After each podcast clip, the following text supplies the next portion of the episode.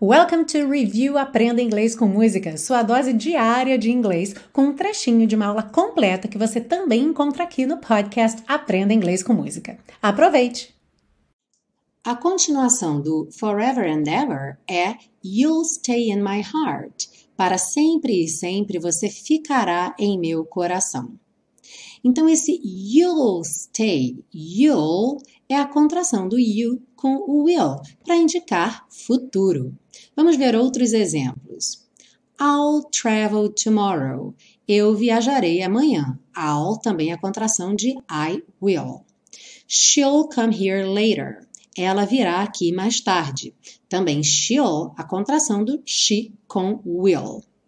Então, vemos aqui que para fazer o futuro, basta utilizar o will com o verbo que a gente quer uh, indicar a nossa ação: viajar, fazer, comer. E o legal do will é que é a mesma conjugação para todas as pessoas. I will go, she will go, they will go. E ele frequentemente aparece nessa forma contraída, ok? Com apóstrofo LL. Para quem já está estudando inglês há mais tempo e já conhece diferentes maneiras de fazer o futuro, will, going to, present continuous, sabe que existem pequenas diferenças de intenção entre elas.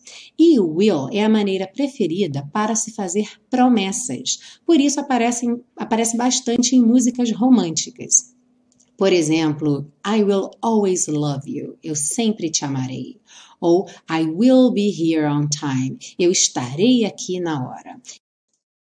Ah, e se você busca um curso de inglês passo a passo com a minha orientação, conheça o Intensivo de Inglês da Teacher Milena, meu curso de inglês que te oferece 30 dias de garantia incondicional. Saiba mais em www.intensivo.teachermilena.com.